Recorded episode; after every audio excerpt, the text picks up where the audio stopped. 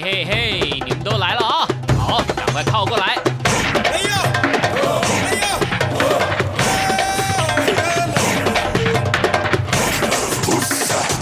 想了解台湾吗？一起来收听《台湾红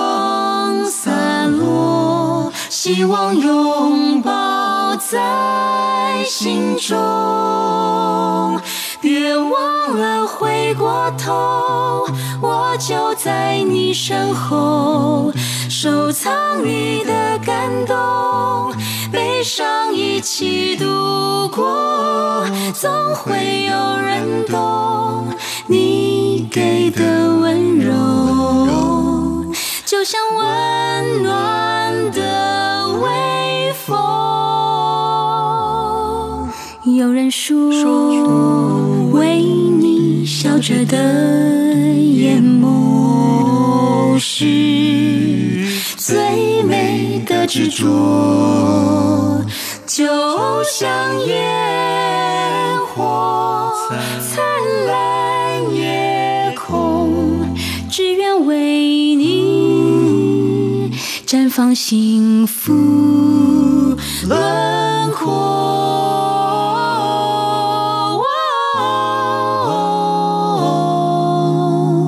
有人说，风雨。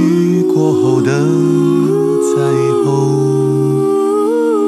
是最美的承诺，就像日出，阳光洒落，希望拥抱在心中。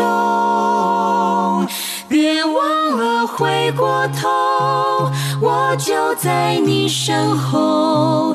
收藏你的感动，悲伤一起度过，总会有人懂你给的温柔，就像温暖的微风。有人说，你笑着的眼眸是。最美的执着，就像烟火灿烂夜空，只愿为你绽放幸福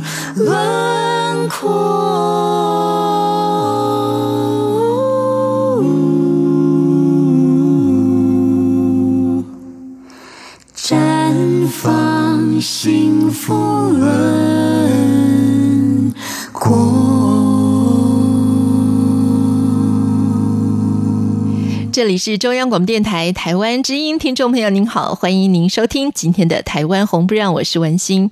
在今天周末生活美学馆，我们再次请到的是台北地方艺文工作室的杨海燕小波来跟我们一起共度。小波你好，文心你好，各位听众朋友大家好。在节目当中呢，我们请杨海燕小波呢，我们进行了一段时间的寻找台湾的神怪跟妖怪传说啊。但是呢，呃，介绍到后来，大家会发现，好像这些民间的传说或者是神话呢，都跟我们的原住民族啊有非常紧密的连结。所以呢，在今天节目当中呢，我们还是要来跟听众朋友分享的是，在原住民族当中啊，我觉得这个很特别的是，几乎几乎所有的原住民族都有这个传说，哎、嗯，没错。哦，为什么？它是什么呢？我因为我都已经不知道该叫它什么了。就是其实大家比较呃一般理解应该是叫矮黑人啊，嗯、但是如果稍微去研究那个文献的话，就知道其实有些矮黑人其实并不黑，那他就只是矮而已。嗯、那不同的族有不同的称呼，这样。是，所以有称作他是小人、小黑人、矮人、矮黑人啊。哦、各族当中，他们也有自己的族语去称呼矮人的名字，这样是。所以，嗯、呃，他们的共通特色是矮，但并不一定黑。对，然后他们也有各种不同的传说，在不同族有不同的讲法，这样、嗯。所以我们最熟知的就是塞夏族的矮灵祭，这个“矮”就是矮人的意思吗？对，他是。祭祀矮人的灵魂的祭典，所以叫矮灵祭。好，那么我们现在的原住民族呢，有十六个原住民族啊，有十六族，十六族里大概有多少族？至少我们已经知道哪些族有有这个矮人的传说。呃，就我的理解，应该是除了达悟族，就是在兰屿那边以外的，在台湾本岛上的所有的原住民族都有都有跟矮人矮人接触过的传说。哎，所以是因为兰屿不算是台湾本岛的意思啊？可能是因为所以没有传过去。嗯，不是，因为呃，这个跟后续。呃，我们推测矮人的真正的源流有关系，他可能、哦、呃，矮人可能是某个真正的民族，但是后来被、嗯、呃原住民消灭的，嗯嗯，嗯或是融合的，或是那、嗯、我们之后会去分析。但蓝雨这个部分可能就不是他们有登岛的地方，所以根本就没有这个传说。嗯，是，所以十六个原住民族呢，只有蓝雨的达悟族是没有这个矮人的传说。那今天呢，我们就要慢慢的来跟听众朋友分享啊，而且呢，刚刚小波一开始。开始就说，因为呢，这个各族的传说真的太多了，嗯，所以我们也许会分两集的时间哦。所以大家知道，在台湾关于这个矮人的传说到底有多少？就光是呢，我们所找到的资料，我所印出来的大家研究的论文，可以厚厚的有十几二十页，大家就知道很多人都很喜欢来研究一下原住民族的矮人传说。好，那我们接下来就请小波呢来。跟我们一一的分享。好，那在讲这个传说之前，我想先讲一下我到时候讲的时候的大概的脉络，对脉络。嗯，那我会先从清代时候的矮人开始讲起，然后讲到日治时期。然后到民国时期的时候的各种的矮人的记录，嗯、那这当中又可以分成几种，就是啊、呃、和矮人作战啊或交恶的那种，是或是和矮人比较好的那种。嗯、哼对，那最重要就是介绍那个矮灵记的善恶交织，有好也有坏的这个塞夏族的矮灵祭。是那介绍完之后，我会再分析一下这个。关于这个矮人这个传说，到底为什么台湾岛上会流传有这么样庞大又这么样广泛的矮人传说？是对，有几个说法这样。是那在今天这一集我，我我想应该是就讲到跟矮人作恶的的那些传说，嗯，之后就留到下一集再来继续。而且关于这个矮人的传说啊，有很多的日本学者他们在当时在台湾做的研究里面，又有蛮多人写了论文来特别研究这个。主题哈，嗯，没错没错，因为其实，在就我们之前也很常讲到，就是在日治时期的时候，呃，日本政府为了统治这边的人，所以其实是会派学者去调查这边的文化，嗯、就是以文化治文化嘛，就是你要人深入了解他的文化，才有可能啊、呃，不管是利用还是好好的统治下他们这样子。嗯、那日本学者可能没有有这样子的殖民意识啦，但是他们做的那些研究就成为我们后世人类学研究的一个基础，这样子。好，那我们就从头说起。从清代的矮人传说说起。是。对，那呃，目前最早记录的矮人传说大概是康熙二十四年，就是一六八五年，十七世纪后末的时候的事情。那那个时候就有一本书叫《台湾纪略》，那里面有一个一段话是这样说的：他说，我就把它翻译成白话文。好，他说，深入山中就看到有猿猴一样的人，那他的身高不满三尺。三尺大概一尺三十公分，嗯，对，那可能就一百多公分这样子。是，那看到人就爬到树梢上，当人想要抓他的时候就，就他就拉着弓，然后去。威吓他，然后就接着就跑掉了，嗯、爬树跑掉。嗯，这是最早的那个记录，在台湾纪略。那日治时代的时候，学者伊能嘉矩也有提到这段记载，就是他也有去考据当时清国的时候对台湾的这些记录。嗯、这个记载里面有提到，就是像猿猴一样的人是住在下淡水溪的源头。那下淡水溪这个源头，其实就是他们后来研究呃划分的那个鲁凯族和周族的交界。那他说，这个地方其实自古以来就有小矮人的传说。嗯、那除了这则矮人传说以外，其实清代当中还有一种提到一种种族叫乌鬼，不管是种族还是生物啦。嗯、那这个乌鬼是出现在《续修台湾府志》里面，那里面是这样讲：他说乌鬼是番国民，那红毛奴也，其人遍体纯黑，就是他全身黑漆漆的，然后入水不沉，就是在水里面不会沉下去，然后走海面如平地。这个讲法可能是当时所谓红毛人，红毛指的就是荷兰人嘛。对，那当时清国人讲的可能就是讲荷兰人，就东印度公司来台湾的时候，其实是有呃运送一些黑奴来这边帮他们工作的，嗯、所以这个乌鬼可能就是呃所谓的黑奴。呃，黑人的奴隶这样子是。那不过这则记载里面其实并没有对他身高有怎么样的描述，所以其实他可能不算是矮黑人的范畴。嗯，对。只是我们在讲矮黑人的时候，或者矮人的时候，会把这个东西拿出来讲，这样。嗯。那除了乌鬼会出现在这里以外，其实乌鬼也出现在另外一则传说里面。他说是在清末的凤山县的采访册里面，呃，就凤山就是高雄这个地方，其实是有呃一个洞叫做乌鬼洞。那这个乌鬼洞呢？传闻以前有乌鬼番聚集，就是总之它就叫乌鬼番啦，就某种番人，嗯、某种原住民，他的汗下生鳃就是脖子底下这边生鳃，有点像是鲨鱼那样子，哦、然后可以潜在海中数日。就是完全不需要呼吸这样子，可以用鳃呼吸。那当时就是有泉州人去那个乌鬼洞附近去开垦，然后结果番人当然就不愿意啊，所以他们就出现一阵冲突。结果泉州人就趁着夜里就直接放火，一把火就把那边人全部都烧死了。所以今天这个地方已经看不到那个乌鬼，但是还是有那个洞这样子，叫乌鬼洞。是。那大概清代的时候，对于原住民，不管是矮人或者矮黑人，这个记载大概就到此为止了。那。直到日治时期开始有日呃人类学家开始研究这一块以后，才有各式各样各种的记载这样子。嗯，是。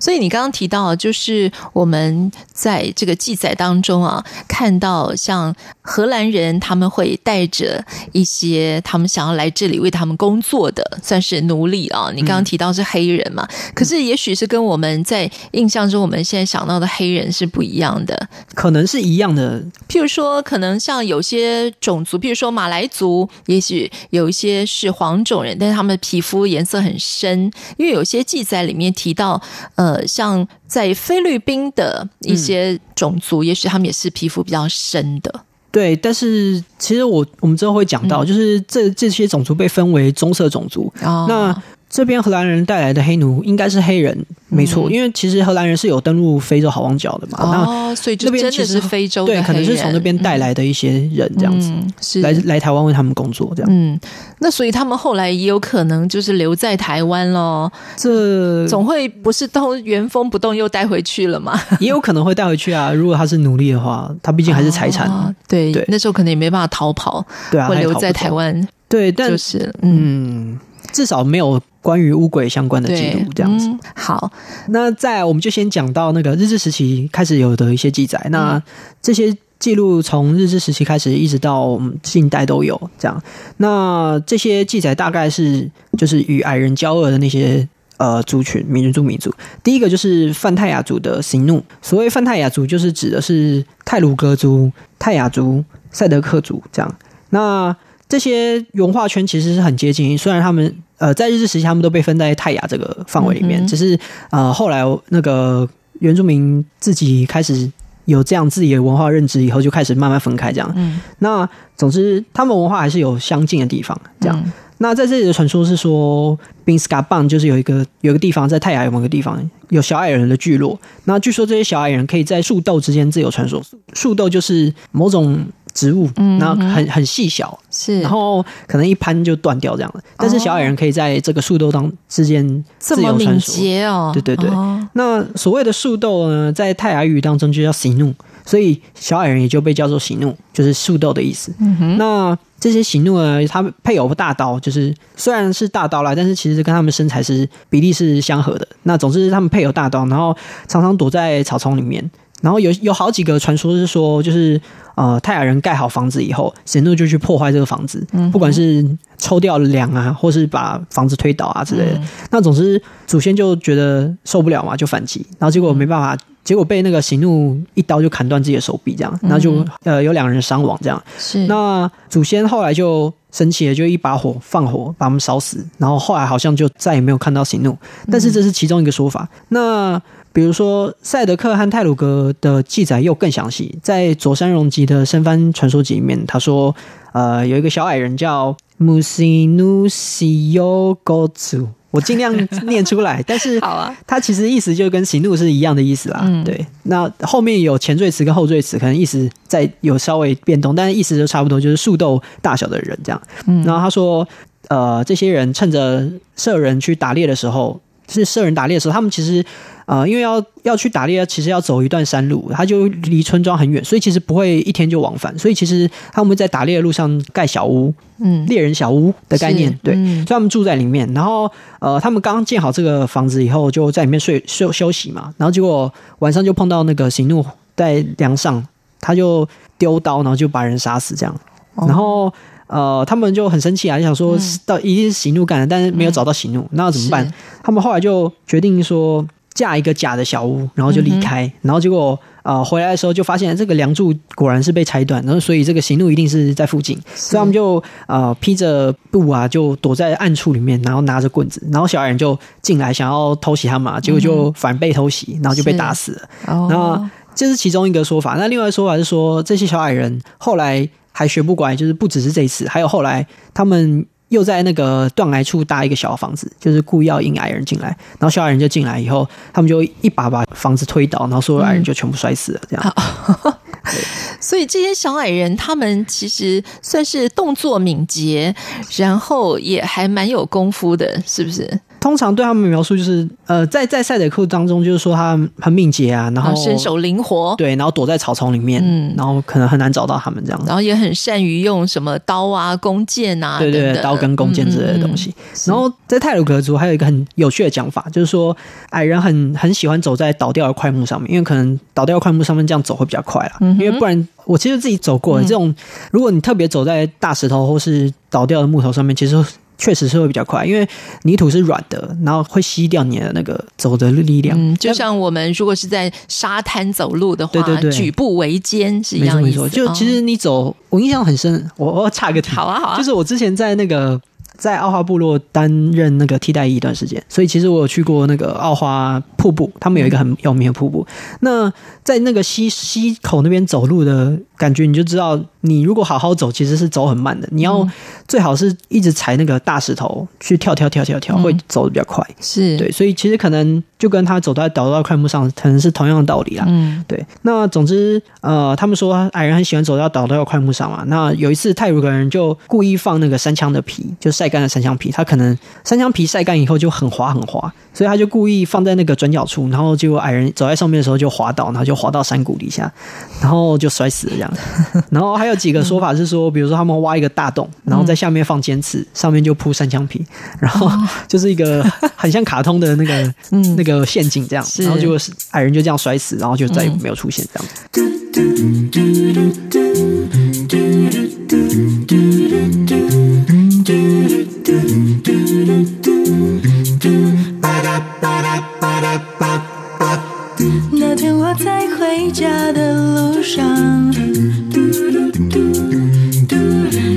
弯弯月亮挂天上，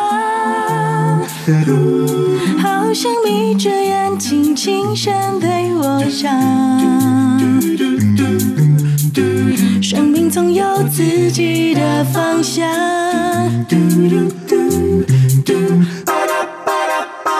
像乘着微风，像云一样，到处流浪，自由的飞翔，不忘纯真和善良。像顺着海洋，像鱼一样，到处去游荡，拥抱着梦想，就不怕迷惘。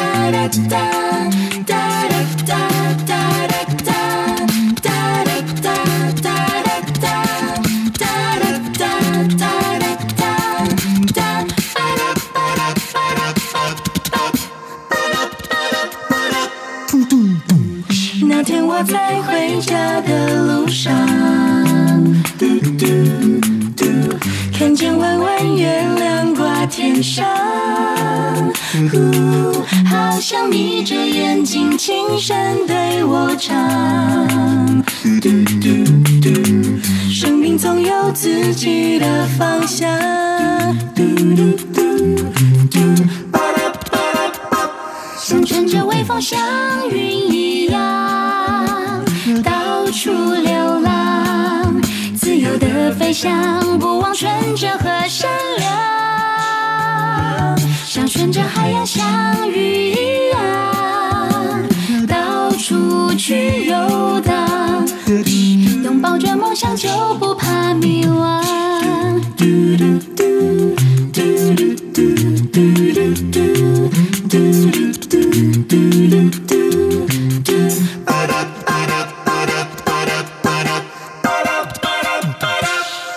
实对于很多原住民族他们的这个传说里面来讲啊，虽然等一下也许我们会谈到，就是说对于不同的种族之间啊，大家很难和平共处，对不对？好，总是要彼此来互相设一些陷阱啦，或者没有征战就已经算很不错了，对不对？嗯嗯嗯。其实就是与矮人交恶的这件事情，其实大家都可以想象，但与矮人为善这件事情就比较有趣，就我们会在可能下一集会提到这样子。好，那我想请问你啊，那像这。这些小矮人们，他们就等于说，这个种族，他们就是呃，身高只有这么高，嗯，但是他们彼此也有自己的语言呐，啊，就他们跟人是一样的吗？他们是有自己的语言，他们也有自己的部落，嗯，然后可能他们语言是不共同的这样子。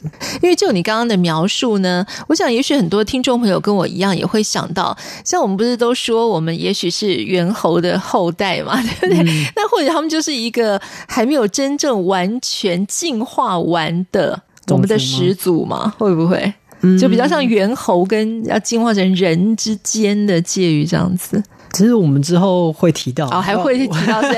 我不确定我要不要现在先拉出来。所以你看我的疑问都是正常的啊，大家都会都会很很好奇。那我们当然就卖个关子了，等下慢慢再跟听众朋友来讲。好。嗯嗯那我们留着这个疑问，继续的听小波来告诉我们这个矮人的故事。好，那第二个我要讲的是布农族的萨都手。嗯，对，就是我现在讲的这些语，它会有很接近的词汇，就是除了萨都手，可能还有萨鲁手，或是其他的各种相近的讲法。但总之就是几乎描述的是一样的东西。好，那关于布农族的萨都手当中，他们是这样描述：他说，呃，萨都索这个种族呢，他喜欢吃青蛙。呃，很擅长攀爬树枝，然后身材矮小如儿童一样。然后据说他们的部落就在附近的，就布农族附近的山上，然后住在小小的房子里面。那关于这个撒都手如何消失的说法，其实有三种。第一个是呃，曾经布农族和撒都手发生过战争，就是跟可能跟前面泰雅族一样，就是撒都手很常躲在岩石或是香蕉树叶下偷袭布农族人。然后有一次布农族就反击啊，然后把撒都手的头都砍掉这样子。然后撒都手就生气了，他就召集更多的撒都手人去反击布农人，结果布农人就战败了。然后布农人就想说要怎么办？就是这些撒都手躲的又躲在香蕉树下啊，躲在一些很难找到的地方，根本就。防不胜防，可能就你走在路上，可能莫名其妙就被杀掉了。嗯、那他们就想一个办法，就是说，他们决定要把所有香蕉树啊、地瓜藤啊、木豆枝啊之类可以躲藏的地方，全部都砍掉或烧掉、烧掉。哦、那这样撒都索就没有地方躲了。对。结果因为这样做，所以撒都索就行踪暴露，然后就战败，嗯、所以后来就逃走了。这样子。嗯。这是第一个说法。第二个说法是说，撒都索曾经就是邀请布农人来部落喝酒。就他们可能语言还是有一点点沟通，那就布农人就不疑有他，就过去喝酒宴嘛，然后就没想到那个所谓的酒，其实里面装的是黄蜂，然后一打开里面那个所有黄蜂都跑出来，然后就把布农人蛰死，只有几个人逃走这样子。是，然后布隆人就想要报仇。其实还有一个说法是说，这个瓮里面装的是大便啊，但这个就比较没有无伤大雅，就比较羞辱这样子。对，然后总之布隆人想要报仇，所以他们就一样也是招待撒都手。因为你之前招待我们，这次换我们招待你，这样、嗯、是。然后结果趁着撒都手走到那个一个桥的中央的时候，布隆人就出现在桥的两端，然后把桥的整个砍断，嗯、然后撒都手就掉到溪水里面。嗯、然后据说这些西撒都手掉到水里其实并没有死掉，然后是到比较下游的地方去居住了，这样子。然后反正就离开了他们的那个部落就对了。对对对对对，嗯，是。那第三个说法就比较有神话的色彩，他是说。据说有一天，一个撒都手的，就是矮人的妇人，吃了一个很美丽的大蛇，因为他们有食蛇的习惯，这样。嗯、那呃，这个大蛇后来就报复这个萨都索部落，然后结果最后只剩下一对夫妻躲在那个芭蕉树上，所以就幸免于难这样。然后结果。这个虽然他们躲在芭蕉树上幸免的于难，但是后来也有繁衍一些后代，但是这个数量实在太少了，所以就不敌附近的部落，就慢慢就消失了，这样子、嗯、是就灭族了，就灭族了，对，嗯、是。就关于萨都索的说法，大概就是这样子。所以你有听说过一个说法，就是说在日本的历史上面有一个名称叫土蜘蛛啊，然后就是矮黑人的意思。所以他们就说，可能有些这种小矮人啊、小黑人啊，也是日本的原始的住民，是他们的原住民哦。对，因为。呃，应该说他们是比日本的原住民在更早、更早的、更早的住民，就跟台湾的情况是一样的。就是这跟后来那个人种迁移的关系有关啦，就跟棕色人种后来慢慢被黄色人种取代。嗯，详细我之后再讲。哦，对，但不过土蜘蛛这件事情也是值得一提。对，就是呃，据说是。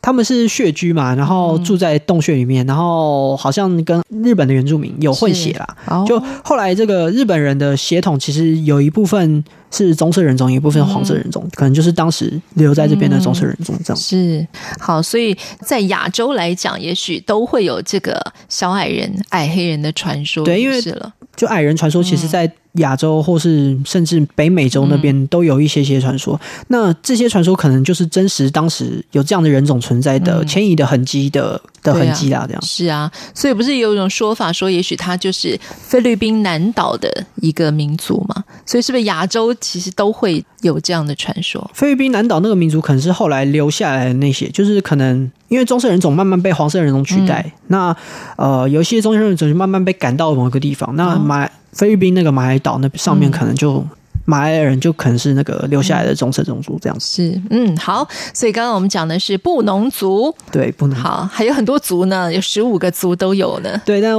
我不会全都讲。好，那布农族之后呢？再来就是要讲那个邹族。嗯，那邹族比较特别的地方是，邹族有两种矮人，那一种叫做 Sayuchu，那一种叫做 Mefuchu。我念法可能不太对，但是就是我尽量这样。嗯、那虽然这两种都是矮人，但是他在他的传说当中却是分得非常的清楚。这样，就据说 Sayuchu 的传说是比较少的，那 Mefuchu 的传说比较多。这样，很可能是因为 Mefuchu 的传说比较容易去被扩写啦。那、嗯、我们之后会讲这样。好，那 Sayuchu 的传说是这样，他说 Sayuchu 身长三尺，然后非常敏捷。呃，他住在洞穴里面，然后一样是攀爬树洞也不会折断，就是非常矮小，然后又轻巧。这样，嗯、那据说常常躲在草丛里挑那个周族人的脚筋啊。然后，所以常常啊、呃，就作战的时候就会挑他脚筋。嗯、然后，所以其实有一句说法是这样，嗯、他说：“不要以为自己很勇猛，你只要遇到赛多时，你的脚筋就还是会被跳跳这样。哦、对，对，所以就显示就是周主人跟傻修球其实是有很长的一段交战历史。对，那据说后来周主人用水淹死了这些傻修球，所以就傻修球就再也没有出现这样。嗯，那比较特别是说，在周族的传说里面，呃，甚至有提到 Sayu Chu 其实是有跟那个。邵族人去作战的，就是很特别。他提到另外一组，但其实少族跟周族之间的关系，其实也是一个很微妙的关系。那有部分的少族人甚至认为自己是周族人的后代啦。那少族跟周族的文化的差别，嗯、呃，很可能就是并没有像其他族那么早以前就分开，可能在比较后期才分开。所以其实他们的文化事实上还是非常接近这样。然后撒尤曲的传说大概就这样。那美夫球的传说就比较特别，比较多。所谓的美夫球呢，夫球的意意思是袋子的意思，嗯、所以美夫球就是意思就是用袋子套头的人。他的意思就是说，他们很常使用袋子去套人，然后把他抓把人抓走。你是说矮人喜欢用袋子套人家的头，把人家抓走啊？对，套整身然后把他带走。那他得跳很高啊，因为他这么矮。你这样说也是，反正他动作敏捷嘛。对对对，对，嗯、那。总之，关于那个美夫曲的传说有几种啊？第一个就是他会偷小孩，其实很多传说都是这样嘛，就是都是偷小孩，就是偷那种最无力反抗的。对，就而且也是一种警告小孩你要小心，或是、哦、或是警告大人要小心照顾小孩的这种概念。是。那总之，在这个传说当中，他是这样说：他说，呃，黄昏的时候，因为有一个妇人她在照顾小孩，那这个小孩就哭闹不止啊，就很吵啊。然后妇人就说：“你再哭，我就把你丢到外面，让美夫曲抓走。” 然后结果这个小孩是不。就真的还一直哭，然后他就真的把他放到外面。嗯、结果过了一段时间，那个小孩不哭了，然后妇人就想说：“好啊，你终于学乖了吧？”然后就一出去，他真的被 美夫曲抓走了。对，哦，这是其中一个说法。是，那另外一个说法是说，美夫曲会偷盗食物，因为以前那个。呃，周族人在分食物的，就其实原住民很常这样啊，就是猎到食物的时候，其实是是要均分给那个有功的人，嗯，然后或是分分给附近的人，对，就这样是一个互助的现象啊。这样不一定每天都要打猎，你有可能可以靠邻家人、邻居的人分的肉去过活，这样。对，那总之他们在分肉的时候啊，呃，如果你分的肉忽然之间原本就想说要分六块，结果分给六户以后发现，哎，怎么少一份？那就是被那个美夫球偷走了这样子。那因为美夫球会。躲在黑暗里面，所以其实他什么时候偷走你也不知道。嗯，那这是第二个说法。嗯，那第三个说法是说，呃，他会掠夺妇女。嗯哼，那通常是怀孕的妇女，这跟他们的民习俗有关系，因为他们其实是会吃人的种族。嗯哼，那怀孕的妇女呢，就有两份肉嘛，因为肚子一份，哦、然后 对哦，对，所以他只要撸一个人就可以呃吃到两份肉，哦、这是某一个说法啦。对，嗯、那。呃，掠夺妇女的故事是这样，就是呃，有一个孕妇呢，她爬到树上想要摘枫叶树的树柄来吃，嗯、我不知道那个好不好吃啊，但是总之他想要吃枫叶的树饼这样。嗯，那呃，他爬到树上的时候就发现，哎，地下的草丛有动静，然后想说啊，这一定是那个美夫曲来了，嗯，所以呃，他就很很紧张啊，他不他不想要下到树上，下到树下，可是他又不能。一整天都待在树上，然后所以他最后受不了就就下来了。嗯，结果一下到树下的时候，就一群人涌上来，然后把他的头套住，哎、就呃，然后这妇人就一直挣扎，嗯、一直挣扎，一直挣扎，然后结果最后可能挣扎太用力，然后他就放了一个很响的屁，嗯、然后放屁以后，这个矮人就笑了，然后他就、嗯、他就顺利跑走，这样。就是、啊、对，这是一个其中一个说法。哦，这个说法也比较可爱一点哈。对对对对对。嗯那另外一个说法就比较没那么诙谐，嗯、就是这个妇人就真的被抓走了。那据说这个他的小孩就真的生下来，然后他们他们就住在那个美夫曲的部落这样。嗯，然后呃，小孩长大的时候啊，每次他们祭祀的时候都要割一次小孩的肉。然后可能是拿去吃或之类的，嗯、那小孩就问说为什么要这样啊？嗯、然后他妈妈就说，呃，其实因为我们不是美夫球的人，所以他们才会这样对我们。然后呃，另外一个说法是说不是割肉啊，可能是一直奴役他这样子。嗯、那总之他们就想要跑走这样。对。然后后来呢，美夫球就放狗来追，结果狗是有追到他们，但是因为这狗跟他们其实是有感情的，所以就没有抓他们这样。嗯、是。就狗就没有叫这样摇尾巴这样，嗯、所以他们就顺利逃走。那。据说逃走以后，这个妇人就因为回到部落已经三十年过去了，然后丈夫已经新娶了另外一个妻子，这样，那那个丈夫就没有认出这个妻子来，那妻子就呃走到那个家中藏他以前有放一个很习惯的东西的地方，嗯、然后拿出这东西来说：“你看，我知道这个东西在这里，所以我是你以前那个是不是？”嗯、然后丈夫才想啊，原来是你这样子，然后就相认这样。嗯、然后据说这是据说啦，就是那个周主人唯一一个一夫二妻的故事这样子。哦，嗯、所以三十年之后，那小孩也三十岁了啊。对啊，对啊，对啊。哦，都已经是一个成年人，有力可以抵抗的人了嘛？可是他每年都被割一次肉，可能我也不知道他有多少能力可以，就已经被奴役习惯了，所以不知道自己是应该要反抗的。对，其实你从小就在那个环境生存，对吧、啊？你问他，他问他妈妈之后才知道这件事情，嗯、所以他才才想要反抗这样。是，所以你刚刚说这就是邹族里面唯一的一夫二二妻的故事，就表示说，其实邹族人他们就是一夫一妻制。对对对对对，嗯，那。另外一个传说当中，这个小孩其实并没有被生，呃，并没有顺利长大。他在生下来不久，可能一两个月或一年之后，这个小孩就被吃掉了。嗯，就呃，据说故事是这样，就是母亲有一天回家的时候，就见到她婆婆，然后婆婆就跟她说：“因为你哺育这个小孩子有功，嗯、所以这块肉就是分给你的。”结果她就去把这个肉打开，就发现是她小孩子的头。哎呦！然后，嗯，她就她就假装震惊说：“啊，那我要去烹煮这个肉。”嗯，然后她就趁机就逃走。是。那关于美福球跟撒尤球的故事，就周族的故事，大概就这样子。嗯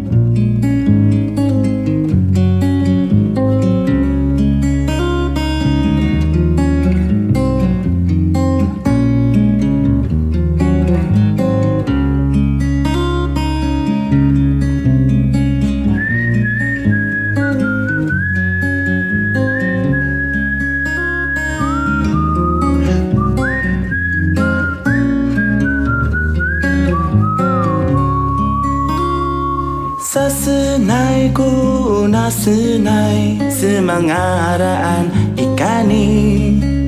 Amanau kimi ang rasaro senai la hoian hoian Kitururu unavukar na wa a a a a ari Amnaula a a ba'ater Marsat kana tatumu para para pam pam para pam pam pare. Pam pam para pam pam pare. No diamano anget ulai di kulau ho ian uayan amanan vendilias nanu undi angeran tamu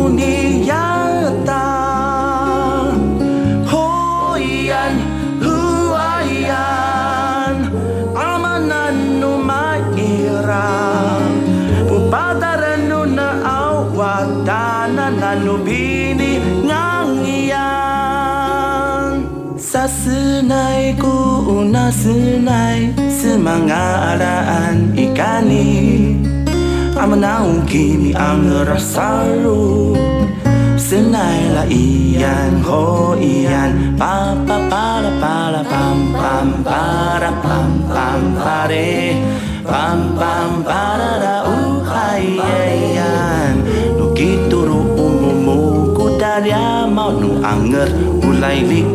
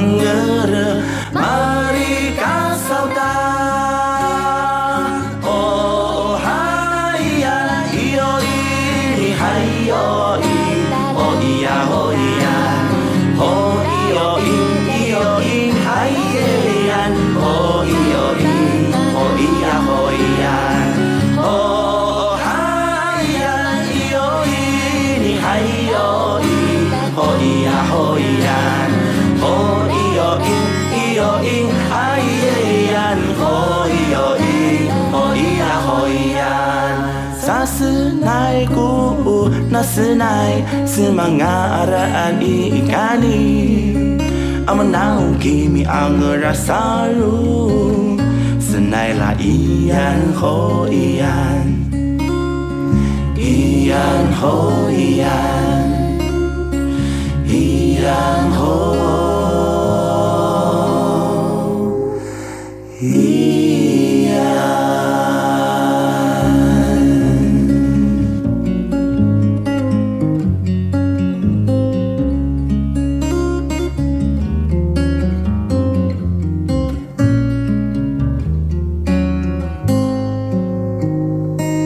每一族的传说当中啊，最初我们听的时候呢，只是觉得这个呃小矮人啊，他们就是他们身手敏捷，然后他们会去偷一些食物啊什么。但是到最后竟然会吃人肉的时候，大家可能就会觉得这个小矮人在传说中感觉上是有点邪恶的耶？还是说，其实，在很早期的时候，很多的民族像吃人族啊，到现在都还有这样的传说嘛？也许还是真的。还有吃人族在，对不对？嗯，关于这一点哦，嗯、我想要说，就是我就我理解的说法是，食人族是其实是被西方人污蔑的说法，嗯、就是食人族确实有吃人的习惯，但那个是一种宗教行为，就是他们在、嗯、呃亲人死去的时候会想会把亲人的尸骨吃下去。嗯然后算是一种怀念吗？对对对，或是亲人的力量会给他们，嗯，就是之后的。嗯、但是西方人看到这个就不了解这个习俗，哦、所以就认为他们在吃人，但他其实并不是什么人都吃这样，他不会自相残杀这样。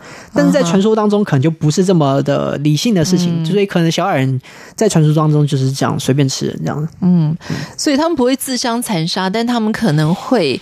有一些误闯他们部落或者是什么的外来的，他们让他们感觉到威胁的人，他们或许就会有杀意，呃，可能会把他杀死，但不一定会吃掉，因为吃掉这件事情对他来说是一个化身成自己骨肉的事情，对不对？对啊，他是化身成自己骨肉，那我干嘛杀一个？我觉得他是一个外来人。哎，这样讲也是对的哦。对对对，对，因为他们吃人的这个行为，对他们自己本身来讲是有一种崇高的意义的，它是有宗教意义的。嗯、对，是，但。是不是真的有食人种族？我觉得很难，我也不能说就没有啦。但是据我所知，应该是这个样子才对。嗯，是这样的说法，我觉得也是算合理的。嗯嗯，那跟这个小矮人他们会吃人，可能他们真的有吃人的，就可能在呃小矮人在跟族群。接触的时候，也跟西方人接触那些食人族一样，嗯、他们确实是有食人的习惯，嗯、但这个食人到底是食什么样的人就不一定。嗯，对。而且对他们来讲，也许在他们的眼里看到的其他种族的，并不一定会。在他们眼里也视为是一个神圣的人类，是不可以吃、不可以侵犯的。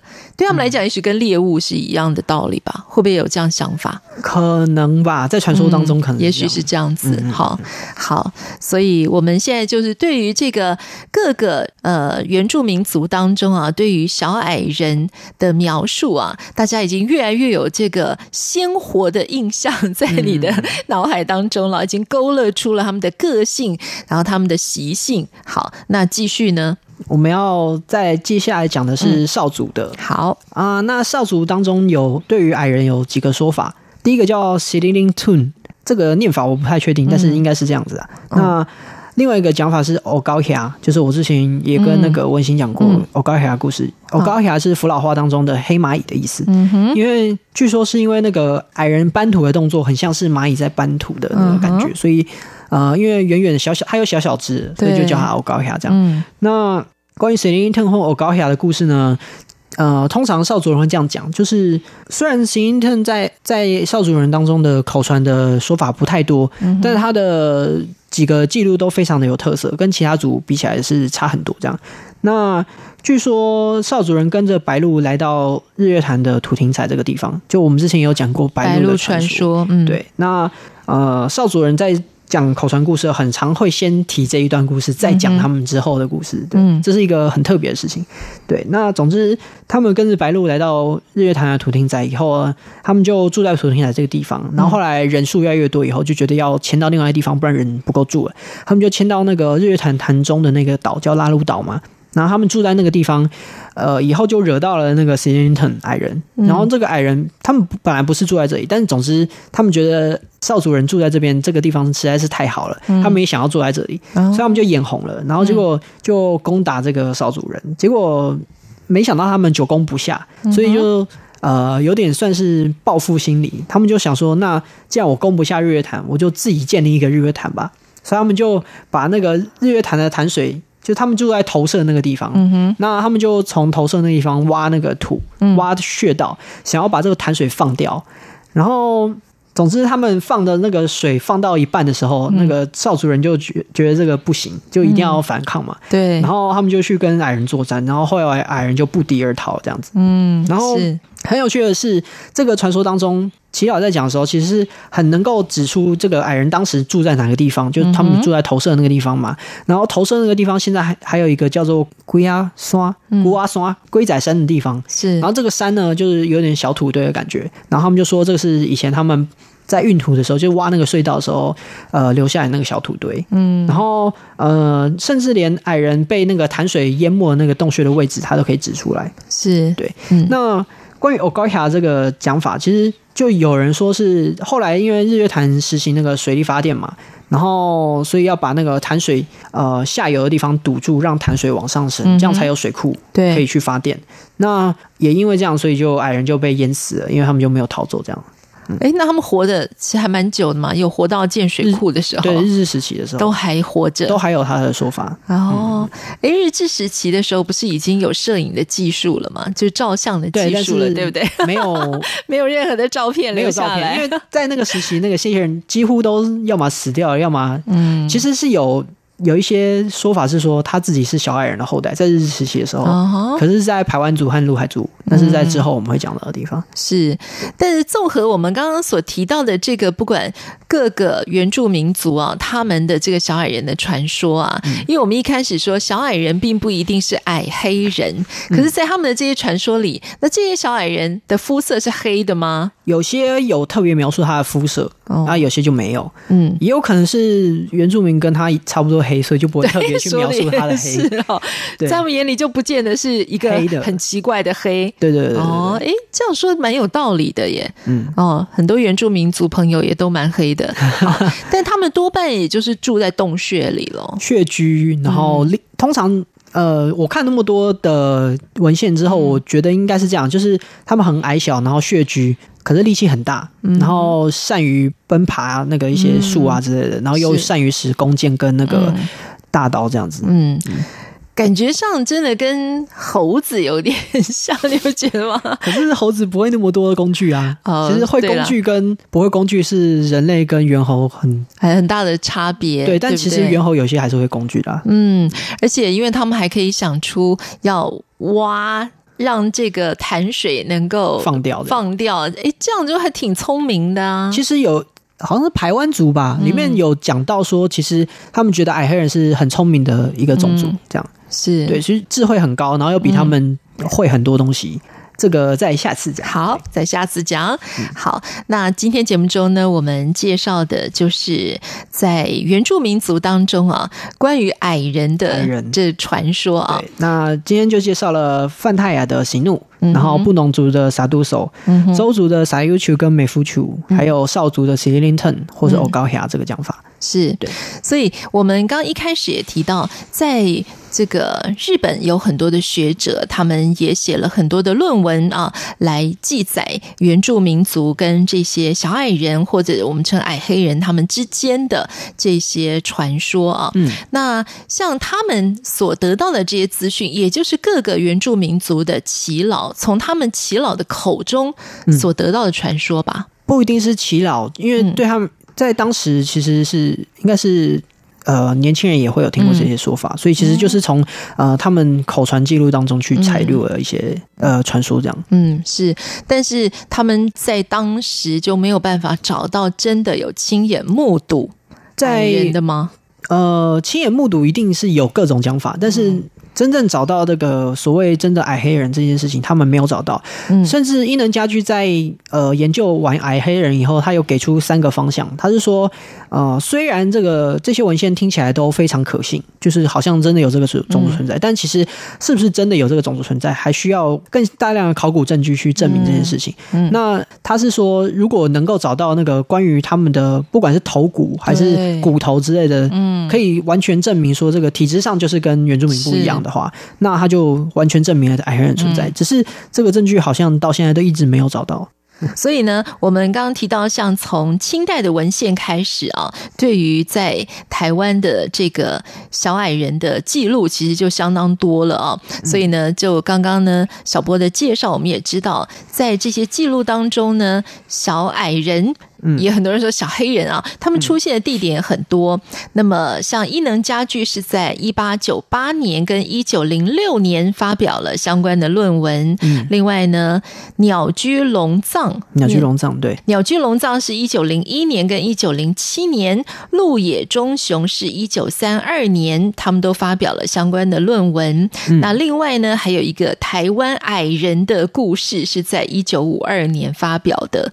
哇，所以大家。他真的对于这个主题是十分的好奇哈。嗯，其实这个主题的研究，其实在近代也有慢慢往科学化的方式去研究啦。嗯、就呃分子生物学，但那个又是扯到下一回，嗯、下一回，对对对，我们下一次再听。好，那最后我来问一下，你们之前的这个寻妖志，不是就要帮大家规划一个路线，嗯、去寻找各个妖怪吗？那有包括这个小矮人的踪迹吗？小矮人这。这个文献量实在太大，如果是一个、哦、出现地方太多了，对啊，如果他要规划一个路线，可能是一个环岛之旅吧，我想。哦，然后就出一本专书，带大家去一一探索这样。但其实在，在呃，因为有些小矮人居住的地方，其实是不是很好去的一些地方，嗯、就可能是旧部落的一些遗址，可能在很深很深的山里，嗯、就连他们呃自己。就是现在，其实部落是有下迁的的情况嘛，嗯嗯、所以他们呃要回去找以前的路的时候，都要花个一两天或三四天这样，才回得去那个他们以前住的地方。所以其实要真的要去寻找小矮人的遗迹，没有那么容易。但是有一些学者还是有做这些事情，像杨南俊先生就很常去。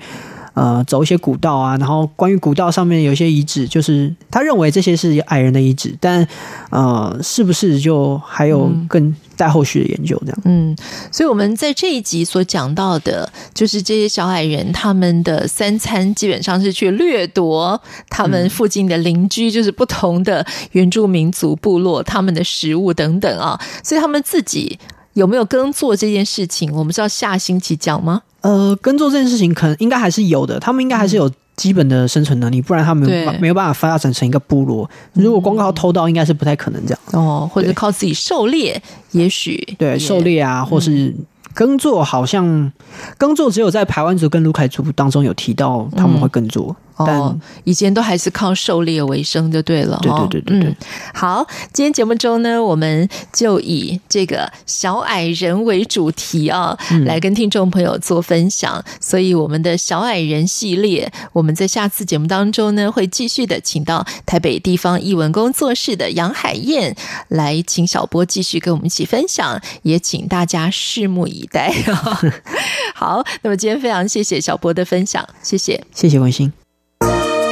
善意和解，积极合作，永久和平。行政院大陆委员会与您携手共创美好的未来。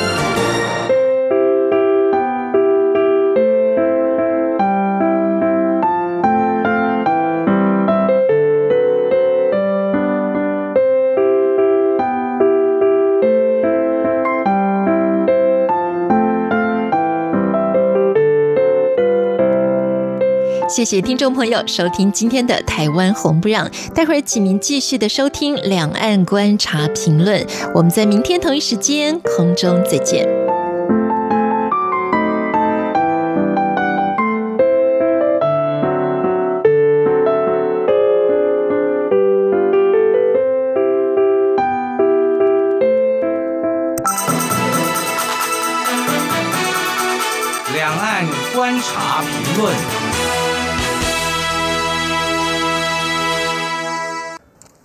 互联网宗教资讯服务管理办法试水温，陆方加强社会言论及宗教自由管控。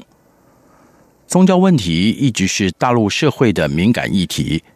二零一八年二月修订宗教事务条例，增设有关互联网的部分。现在则推出相关的管理办法意见稿，推测会在明年初开始执行。中国大陆国家宗教事务局官网于今年九月十日发布《互联网宗教资讯服务管理办法》征求意见稿。外界普遍担心，中共将进一步限制宗教团体的自由与活动空间。在北京与梵蒂冈同声庆祝主教协议签订的同时，天主教亚洲通讯社批评这个管理办法可能成为对中国大陆宗教的全方位绞杀。根据目前公布的内容，管制是为了规范互联网宗教资讯服务活动，维护宗教和睦与社会和睦。其中最受到瞩目的是第二章第七条规定指出，境外组织或个人及其在境内成立的组织，不得在境内从事互联网宗教资讯服务。申请人要有与服务相匹配的场所、设施和资金。这个管理将涉及众多政府机关的协作。据官方的中国西藏网指出。该办法将以中国大陆国家宗教事务局、国家互联网资讯办公室、工业和资讯化部、公安部和国家安全部联合部门规章形式发布与执行。互联网办法规定，申请人必须是在中华人民共和国境内依法设立的法人组织或者非法人组织。申请人的法定代表人或者主要负责人是具有中华人民共和国国籍的内地居民，而境外组织或者个人及其在境内成立的组织，不得在境内从事互联网宗教资讯服务。换言之，从字面上来看，除被当局认可的合法五大宗教体制内的爱国宗教协会。与组织之外，其余台面下的家庭教会、海外宗教团体、新兴宗教团体、民间信仰组织等，未来可能都不得在网络上发声，显示中共想要从现实生活到虚拟网络世界都要严加管理宗教活动。试图让中国大陆民众只能收到由爱国宗教团体表达出来宗教形式与声音。外界普遍相信，互联网办法跟修订过的宗教事务条例类似，真正要压制的目标是具有深远海外关系的天主教、基督教与伊斯兰教，也包括依赖网络在中国大陆活动的新兴宗教团体。基督教媒体时代论坛指出，这里定义的互联网宗教资讯范围广泛，几乎包含了任何形式的网络资讯，甚至连在网上以文字、图片、因视频不同方式直播或录播礼拜、受洗、拜佛等宗教活动，也将被全面禁止。但这些都是家庭教会一直以来进行传播福音的方法，已经等于全面封杀家庭教会的网站及网络活动。新唐人电视台转载美国华人基督徒公益团契刘仪牧师的批评，其实就是为了让国内的信徒和海外的宗教团体完全的割裂开来。如果这个办法，确实实行的话，那大陆可能有五分之四那种互联网的网站都要被关闭掉，因为大多数都是属于个人的，或者播放的是一些境外的内容。这个发展也引起许多国际媒体的注意。知名英文媒体如路透社认为，这是要加强管制言论的一部分。近来，当局对于新疆维吾尔族人非体制内基督教会的打压事件不断出现。互联网办法再度证明，北京政府不仅仅需要境内宗教团体的服从而已，个人的网络言论、转贴与分享都是政府要加强管制的一部分。总结而言，这些发展证明中国大陆的宗教自由的确在不断被压缩之中。但长期学术研究与对中国大陆近代历史的观察，都证明宗教是人类的基本需求之一。中国大陆的地下宗教活动从不会因政府的强力打压而消失，且而反可能愈见茁壮。尤其政府在网络上的取缔与管制，将涉及至少五个不同政府部门的协作，困难度不小。实际执行的情形仍有待观察。